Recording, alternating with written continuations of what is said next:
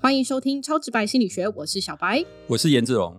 哎，小白，你最近有出国的打算吗？ 一直都有，但是没有钱出国，真的、 啊，没有啦，也没有时间。要找一个男人啊，是不是？找男人就会有钱了吗？老师，呃，找对的男人，对。 再麻烦老师多多介绍。我以为你说要麻烦我，我吓一跳。千万不要麻烦我，好好听。那老师，你有要出国吗？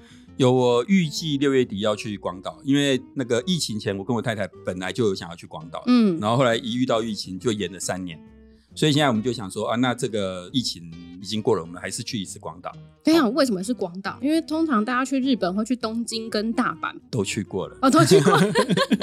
对，好的，而且我这次去是坐华航哈，因为广岛好像直飞的话，除了联航以外，大概就只有华航。嗯为什么讲这个呢？是因为前阵子有一个 podcast 平台，就是烧案我们这个平台，他有写信给我们，说他们跟华航一起办了一个七月份的 podcast 的策展，嗯， 就是要让飞机上的听众可以听到某一些优质的 podcast。？现在是在置入当中吗 如果听众们有刚好坐华航的话，对，就会可以听得到我们在空中跟大家见面的声音，然后还有听到小白甜美的声音哦。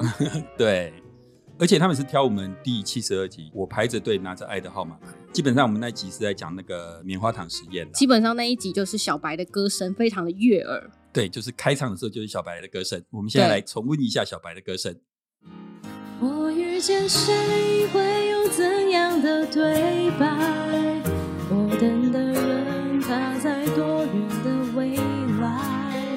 我听见风来自地铁和人海，我排着队拿着爱的号码牌。真的太好听了，是吧？会不会很 突然？ 不过现在因为疫情解封，真的出国的人越来越多了，对吧？对，呃，像是交通部观光局就公布了，去年二零二二年出国的人将近一百五十万人次，那今年非常夸张，二零二三年光是前两个月出国的人数就有一百三十四万，对，去哦完全是两个月就打趴去年一年的出国人次、对哎，对对，真 的是两个月就快要跟去年一样了。所以其实我们都知道，长期以来出国旅行算是台湾人很喜欢的事。没。错。那小白有去过哪些国家吗？哦，我去过很多国家、哎，韩国、日本、柬埔寨、美国，我还真要想说，你没离开过亚洲，所以也去过美国。有这样子有有哦，那你有没有发现说，出国的时候我们会花钱花的特别傻？以应该的吧，就是 应。该的，因为你会觉得这是人生最后一次来了，对，很有可能是这种感 觉，对不对？那所以，我们今天就来跟大家讲说，呃，为什么我们平常在台湾的时候省吃俭用，一到了出国之后就变得不手软，没错，对吧？大概有几个原因啦，哈。嗯第一个原因叫做心理账户，嗯那，这个心理账户指的是说自己可能没有觉察到，但是我们内心深处其实设定了不同的心理账户。对，譬如说，小白有在一般公司待过嘛，对吧？没有，我还没毕业。啊，真的 啊？对啊，我现在才十九 岁，那你有去打工过 吧？老师快受不了。有，我有在一般的公司待过啦。对，那我们知道说，一般公司的不同部门就会有不同的预算。对，有时候我们在公司待，或是各位听众以后在公司，你就会知道说很烦，因为公司不同的预算的项目是不能互相留用的，嗯或，是要留用起来会非常的困难，是对吧？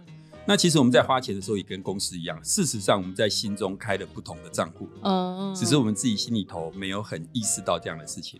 好，譬如说你吃饭的时候可能会精打细算，你就算一下 seven 的便当多少钱，对对吧？像我刚刚在下面买咖啡的时候，大家都知道 seven 常常会 旁边就有星巴克。不是，seven 常常会买一送一，或是哦，对不呃起什么寄，我还杯想说你在考虑说我到底要买星巴克还是买 Seven 我我不会考虑，一定是星巴克、 啊。我的 level 就是星巴克。啊是的，是的，但我意思说，你每次去省那个咖啡的钱，可能就省个十块、嗯，块，没错吧？你精打细算。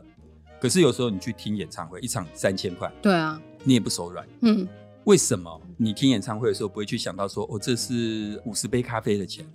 这时候就让我想到那个某些业者不是跟你说，你一天只要花五十元，你就可以保一个很重要的意外险， 对，没错，那你就会觉得哈，可是我不想要一个月花这么多钱呐、我宁愿喝咖啡。对对对对，嗯没错，对不对？。对对对，其实这个是因为我们刚刚讲的那个心理账户。以刚刚那个例子来讲，其实你心中有两个心理账户，嗯，一个是日常生活开支账户，对一个是娱乐开支账户。特别的时刻，对，那重点是说，在你心中这两种钱是独立的，是嗯不流通的。嗯，所以你在买那个门票的钱的时候，你不觉得你动用到了日常生活的 钱？我觉得动用到了三十个 C V 的本便当，对对对，没错。我现在举一个例子来，听众朋友可能会知道，比如说小白他有一天要去看一个表演，嗯，事先也买好票了，一张票一千块，对，结果你到了会场发现票不见了，嗯，一千块的票不见了，怎么办？哈，你会再买一张吗？我会进得去吗？重点是有票可以买吗？有票可以买，有票可以买，对会啊，你就会再买一张。对啊那请问你花了多少钱看两这场演唱会？两千块，两千块，对吧？嗯，我们再换一个状况，就是说有一天嗯你要去看演唱会，但是你还没有买票，对，到了会场你发现你掉了一千块，哦，那接下来你还是会花一千块买票嘛？对，请问在这个情况之下，你觉得你花多少钱看演唱会？所以一千块，没错嘛，嗯掉的那一千块不算在这一千块里面。，对，你看哦，同样两次出门都花了两千块，一对次你会觉得你花了两千块看演唱会，哦，掉票，的那一次你会嗯觉得你买了两张票，对，可是第二次的时候，你会觉得你只花了一千块，因为这个钱在你心里头是被分开来的，对，掉的那一千块不算演唱会的钱，哦这个就是心理账户。在心里头，我们其实把一些钱做了不同的归类，嗯，然后每次呢动用到这个钱的时候，你其实心里头会无意识的去想你用了什么钱，嗯，你用的是娱乐的钱，还是用的是日常生活的钱？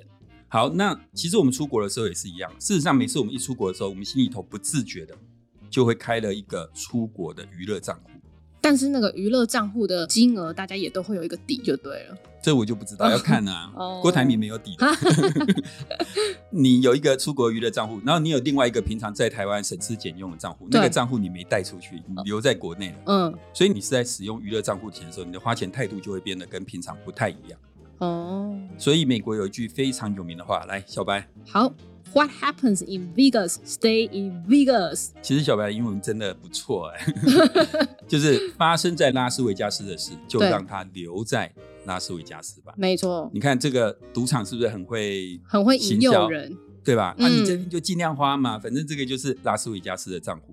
其实这就是心理账户，它帮你创建一个在拉斯维加斯的心理账户。，对，然后你的花钱模式就会变得跟平常不太一样。嗯，所以我不知道我们的听众朋友可能很少人有这种经验，我不知道大家有没有去过酒家你说酒店吗？酒店。哦以前我年轻的时候有长官带我去，哦，就是大家会叫你里面是有人会陪酒的那会种，会会会、哦会有很漂亮的女生穿很得露吗很凉，穿制服，没有没有制服，哦 对，然后他们就会过来敬酒，然后讲很多好话，灌嗯你迷汤，说你长得像金城武，那是实 话。但是你就会觉得奇怪，长官他们就会一直掏钱给那些小姐对啊，小费嘛，对一百个，因为那多是少钱这样开子心账户，对，这就是金钱爆账户。真的，你如果正常的逻辑下，你会觉得那个花钱模式非常奇怪，对不是正常人的花钱模式。而且重点是那些长官也不见得非常有钱，对啊，但是他一到那边去之后，他就跟可是到听了，听说男人就是爱面子啊，哎，我是还好，钱比较重 要。他当时那个真的是非常鲜明的心理账户的例子，就到那边之后，他开了一个账户，嗯，然后那个嗯账户他觉得他怎么花都跟他平常的钱是无关的。对，帮我倒个酒，给你一千块小费，这 样给我摸一下五千块。呃，那个小朋友不 要听。 B，好，总之我们为什么出国花钱会花的比较那个？其实是因为人有一种心理账户的一个状态，就是嗯你不自觉的觉得这个钱跟平常的钱不一样，那这算是一个错觉啦。其实这都是你的钱， 对吧？嗯，但是你在花钱的当下会有一种错觉，觉得你在花不同的钱。好，那刚刚讲的第一个就是心理账户嘛。对，第二个，为什么你出国会一直乱花钱的原因是标价的定锚效应。什么叫标价的定锚效应？嗯，譬如说，我问小白，请你帮我擦三双鞋，我应该要付你多少钱？你觉得我觉得很多钱，可能三万 吧，你是穿什么衣服擦？你会告诉我 不。是是因为你请小白茶会比较贵，哦呃，是请别人擦可能比较便宜。这那样我请你帮忙遛狗半小时，大概两百块，好，请你整个脸涂蓝走在路上，走出去吗？对，二十万，好，在路边唱歌五分钟，大声唱， 哇，一百万，小白都在乱讲。闻三双人家穿过的 鞋子，可以不要吗，老不行师？，你要估他多少钱？我要估他多少钱？嗯，那不然就五百万好 了。所以我刚问小白的几个问题啊，就是有一些我们大概可以想出一些定价，啊，嗯，譬如说擦三双鞋啦，遛狗半小时。嗯可是有一些在路边唱歌五分钟，然后那就是心理的价值。对，就每一个人价值会变不一样。嗯，那有一个研究就是请大家去估这两类型的，一种是大家可能比较有公定价的，一种是很难估价的。哦，那你觉得哪一个大家估出来的价钱会比较天南地北？就是很难估价的那个啊。对啊，就像叫你嗯在路边唱歌十五分钟或什么之类的。其实我唱歌跟歌手唱歌一定是定价不一样啊、不不，小白的话他是不用钱，他也会用 力的唱，对 对不对？所以其实我们有些事情是很难定出价钱的，我们对它不容易有一个清晰的价钱的感觉。那事实上，你出国面临的情境跟刚刚叫你闻三双人家穿过的鞋子，在路边大声唱歌，嗯，我问你要多少钱，其实你是不容易有定价。出国就是处在这种状况当中。譬如说，大麦克全餐在台湾要多少钱？一百多块，好像是一百七、一百八，对，对不对？大麦克全餐在日本要多少钱？哦，我真不知道哎、我有点忘记了，好像更贵吧，不知道，我们就是对这种价钱不是很熟悉没有概。念，好，那你有时候在路边，你可能看到烤肉摊，一串烤肉多少钱？在台湾， 十二块，那你要小心，那是什么 肉？可能啦，我们觉得好二十块、四十块，我们可能都觉得还 OK 对不。是有十二块串烧吗？有，有有，那个要小心。嗯，然后，但是你如果走进日本的串烧店，你看到一串哦烤肉多少钱，其实你不容易有概念，对没错吧？对，那我们大概知道日本物价比我们贵，但是贵多少，其实你不知道。嗯，当某一个东西的价值不确定的时候，你会怎么判断价格？用就是自己原本熟悉的地方的币值去判断。那你会饿死哦。我的意思是说，你就会觉得，哎、这个好便宜，哎、这个好贵，你会先换算换算成我们自己熟悉的币值，然后呢？譬如说，好，你现在发现在日本一串烤肉两百块台然后币，就会换换了之后就觉得，天啊，那我只能吃两串这样。我有时候你就吃不下了就是，其实当你对某个价格不确定的时候，很容易你就会受到它的标价的影响。那我举一个例子来讲，有人做研究就是，呃，请受试者说出他的身份证字号，譬如说后三码，对，小白的后三码是多少？ 八五四这还要算哦，要先八五四，对 念不对前面，然后再才可以知道后面。好，那我现在就放一瓶红酒，嗯，我就问小白，你愿不愿意用八百五十四块买这瓶红酒？愿意啊，好，很便宜耶。这不是重点，嗯重点是下一个。那你觉得这瓶红酒价值多少钱？好，这边的重点是这样，小白刚讲了八五四，，对然后接下来我问他这瓶红酒价值多少钱，对，对不对？如果今天是我，我的身份证后三码是五三五，嗯，那他也一样问我说：“哎，你愿不愿意用五三五买这个？”我说：“好，愿意，或是不愿意，这不是重点，重点是下一个问题。那你觉得这瓶红酒值多少钱？”小白刚刚一开始用了八五四这个数字，对我用了五三五，结果他请受试者估这个同样的红酒的价钱的时候，嗯谁会估的比较高？还是其实没差，没大家都差看酒，没错吧？对啊，没有哎、研究结果发现，身份证后面是八五四的人会把红酒价钱估的比较高，哈，很很神奇，对不对？对啊，酒的价钱或是某一个东西的价钱不会受到你的身份证字号影响。是可啊。是当我一开始给你一个八五四这个 image 的时候，你就会把东西估的价钱比较高。哦，这就是我刚刚讲的，当你对一个东西价值不清楚的时候，你已经有现有一个定价在那里。对，，你会很容易被标价影响。啊对这个就叫定锚效应。嗯，所以我们在对价值不清楚的时候，你到国外去逛的时候，你很容易受到它给你的标价的影响，因为你对嗯这个东西的价值不清楚。对，那这个东西不是只发生在一般人身上，它也会发生在专家身上。没错。假设有一间房子一千万，嗯，哎，一般人卖房子的时候会把价钱刚好开一千万，很公道，还是开高一点？当然要开高一点啊，为什么？你就让人家杀价。是为了要让人家杀价，对不对？对其实不是。除了这个以外，还有一个很重要，定锚效应。嗯，你把价钱开得高的时候，人们不自觉的会认为这个房子的价值比较高，嗯，他在最后给你价钱的时候，有可能会比较高，嗯而且即便是专业的房仲，对也会受影响。是，就譬如说，假设今天有一个房子是一千万，那屋主说要卖一千一，我们就请房仲估，哎，屋主说要卖一千一，你觉得这房子价值多少？嗯房仲很厉害，所以他会估出可能更接近的价钱。他说啊，这个只有一千啦，这对没有一千一啦。嗯，但是如果我们一开始告诉房仲说这间房子屋主开一千四，对，房仲还会估出一千吗？会啊，没有，房仲会估到一千二，房仲会受到屋主的影响。这样就太不专业了吧？房仲应该是要市 场市场行情分析才照可理说应以。该要这样，对不对？是啊但是他们研究结果就发现，其实房仲是会受到一开始开价的影响。嗯那我们可能觉得房仲很逊，嗯，但其实这是人性啊。因为其实一般人来估，它的偏差是像房仲它的两倍，就一般人受这个定锚效应影响更严重。对，好，所以现在讲这个定锚效应，总之就是讲说，你出国的时候，你因为对实际的价值不了解，那这时候你会非常容易受到定锚的影响，也就是当时的那个标价的影响。那我们刚刚讲到定锚效应，然后接下来讲的第三个受影响，为什么你会很容易在国外花钱，是所谓的相对性原则。什么叫相对性原则呢？譬如说我们去百货公司，是不是常打折？对，而且有时候折扣都有够夸张，没对吧？错三折，真的周年庆的时候你，觉得他们的定价是真正的定价吗？不是他们会拉高，商人都是聪明的，没错哈、嗯，好，那我现在问一个问题哦，你希望百货公司标出实际的定价，不对要打折，哦，大家不要在那边骗来骗去，还是希望他们用这个手段标高一点，然后嗯给你打折？当然是后面那个骗我在打折比较好，所以你就喜欢被骗，对不啊不 是，对？这就是会觉得好像自己捡到便宜。就像屈臣差的商店，嗯他们每次都会有那个什么夏日买一送一，然后你明明就是心里知道它其实定价有稍微在拉高，买一送一，可是你哦还是会觉得天哪，我就是买一就送一耶，这你个刚刚心讲的理那状间是态差城市吗？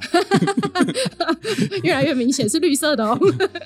对，其实真的是这样啊，就很奇怪，人为什么宁可被骗？像嗯二零一二年，那个美国有一个百货公司，对，它的 CEO 决定要诚实标价策略，就是大家不要再这样了，嗯我们直接用真正的价钱。哦，那是不是东西看起来都便宜了？是啊，你觉得结果它的下场是会赚钱还是亏钱？亏钱，亏了十亿美金，因为亏大了家将近十亿美去金，那边逛街就不舒服。不舒服，嗯没错吧？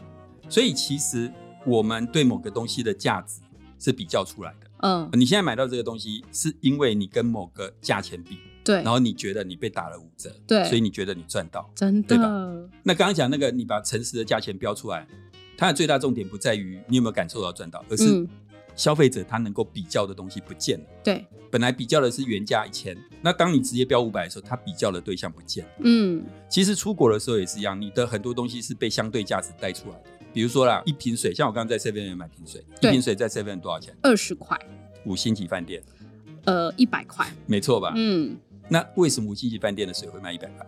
因为他标了五星级饭店，他在里面生活着。因为相对于五星级饭店的房价，一百嗯块根本不算什么，哦，是相对，这就是相对性原则。其实你在买东西的时候，你会相对于某一件事，这点钱根本不算什么，这就是我们哦出国常常有的心态。像小白，你平常吃早餐会花多少钱？五五十块，在五星级吃呢？含在饭店的那个住宿费里面，可能要五百块。对啊，嗯可能五百，好一点可能八百。对我，们平常不会花八百块吃早餐，嗯，但在饭店花八百块吃早餐，你会觉得正没什么，常，没错。因为相对于饭店的房价，八百块根本不算什么。嗯，，所以我们去住五星级饭店的时候，不会说哦，我不要订早餐，我要下去买美而美回来吃 完全不会完全不会，对吧？那其实我们出国的时候为什么会花钱花的很凶，就是因为有一种相对性比较。对好、，比起成本来讲，嗯，我们花的钱根本不算什么。比如说我们出国可能付了很大的成本，对，有哪些成本？像是机票啊，还对有车票，然后还有嗯时间成本。休假嘛，你对用掉你的休假嘛。嗯，那你看这么大的成本，机票、饭店，然后交通费等等都很大笔，都几万块。所以这时候你会觉得，相对于这些嗯，花个一餐五百块、一千块根本不算什么，真的，然后买个什么东西你会觉得不算什么，没这错真的没是错相对性造成的。嗯，好，所以你知道吗？那个家乐福，嗯，好，全家、全脸对，结账的时候，结账口会放什么东西电池、之类的小东西，没错吧？保险 差，没有保啦险丝哦，对。对呃，巧为什克么力啊等等为什么他要放这个东西？因为那就是一点点，感觉没有什么。相对于你结账的金额，它没就错是一点点金额而已，他就会放这个，他不会放嗯金饰， 他会放这种小东西。为什么？真的就是小白刚刚说，相对于你今天花了几千块买东西，再多花个几十块买这个算什么呢？嗯其实这跟出国一样，都是所谓的相对性原则。最后一个原因啊，为什么出国会花钱花这么猛？就是对花钱的无痛感。哦，你知道那个赌场是都用筹码，对不对？对，你知道赌场为什么要用筹码？因为不要让你看到真的钱，没错哈、嗯就我们以为说啊是为了方便，其实不是，呃是原因之一。但更重要的是，你赌输的时候把筹码丢出去，跟把钱没有丢出感去觉，对，你会没有感觉，真的这就是无痛感。哦。那你出国都是用什么方式消费？别的国家的币值以及信用卡，其实更常用信用卡。一般人出国不会说哦，我换个十万块带出去，大家就是换一些可能的钱，在现代，然后啊大部分的人都是用信用卡。嗯，信用卡也是一样，它就是一种超级无痛感的花费，没错，就是你刷的时候你没有感觉。嗯，而且你刷的时候非常便利。你现在想象，你买东西如果是掏钱，那个过程会是怎么样？就很麻烦啊，对，你要先把皮包拿出来，拿出来对，掏钱给对方。然后还要看一下，哎，这个是十块吗？那我看一下十块长什么样子，对对对，然后对方找零，嗯 然后你要看正不正确，对，接下来收起来放进口袋。嗯这个整个动作真的会让你比较不愿意买东西。嗯可是信用卡就很方便，无痛感，不会觉得花钱很麻烦，然后你也不会看到你的钱真的出去。哇，那现在的数位账户很可怕哎、所以现在的叉叉配对啊，都很恐怖啊，还什有么接差，接接口叉 吧，接口之叉，嗯呃，接口之 差是插口支付。哦，那个真的很好用哎、那像我现在手上这只 Garmin 的手表，它就可以当信用卡用啊。哦你看有没有够方便？对啊，那你出门就哔哔哔，然后就很多钱很，哦太长逼了。嗯所以你知道现在大家买东西其实真的买的比以前凶，嗯还有一个很重要的原因是购物网站哦，太方便，就是你连出门逛街都不用，然后接下来你花钱没有感觉，因为嗯就是刷下去刷下去而已嘛。那我们出国为什么会花钱花那么凶？跟我们用钱的方式有关。对就是我们出国有很大的比例用信用卡，这个信用卡它就是有一种很强的便利性，还有你花钱的时候没有真实感，嗯所以你就花钱会花的特别凶，嗯这样子。好，那接下来呢，我们就要赶快进入今天小白的 summary 时间。很多人出国时应该都有这样的经验，就是花钱的时候比较不会有太多的考虑。那为什么我们出国花钱就比较不手软呢？第一个原因是心理账户，在我们心中不自觉的会把钱分成不同的心理账户，例如以为出国的钱和日常生活的花费是不同的账户，这造成了一种心理的错觉，于是呢，我们出国时就不会用平常省吃俭用的方式来花钱，但其实呢，他们不是两个账户，他们都是你荷包里的钱哦。第二个原因呢是标价的定锚效应。当我们对某个东西的价值不清楚时，很容易就会受到商家标价的影响。而出国时，我们对于当地的物价不是那么的清楚，所以就很容易受到商家标价的影响而花大钱。第三个原因是相对性原则，因为出国的成本本来就很高，要花机票的钱、住宿费，还有要使用掉宝贵的休假。于是呢，当要花钱的时候，我们就会觉得，相较于出国本来所花费的成本，吃一顿饭花个两三千根本就不算什么，很容易产生人生得意须尽欢的心理。于是呢，就花钱不手软了。最后是花钱的无痛感。由于人们出国更常使用信用卡，而相较于掏出白花花的钞票，用信用卡付费，人们会更无感。这也是为什么出国花钱不手软的原因。总之呢，如果你想要出国时花钱能有所节制，建议大家有两个原则：第一，要记得这些钱和平常在国内的钱没有不同，都是你的 money；第二，要去想想平常你会这样花钱吗？这样或许就能让你花钱更有节制了哦。好，其实哦，还有一个心理啊是这样子，就是有一个研究是这样，譬如说乖乖有几种口味嘛，对不对？五香乖乖、草莓乖乖、炼乳乖乖。哼小白，你喜欢哪一种口味？五香乖乖，五香，我也是哎、我也比较嗯喜欢五香。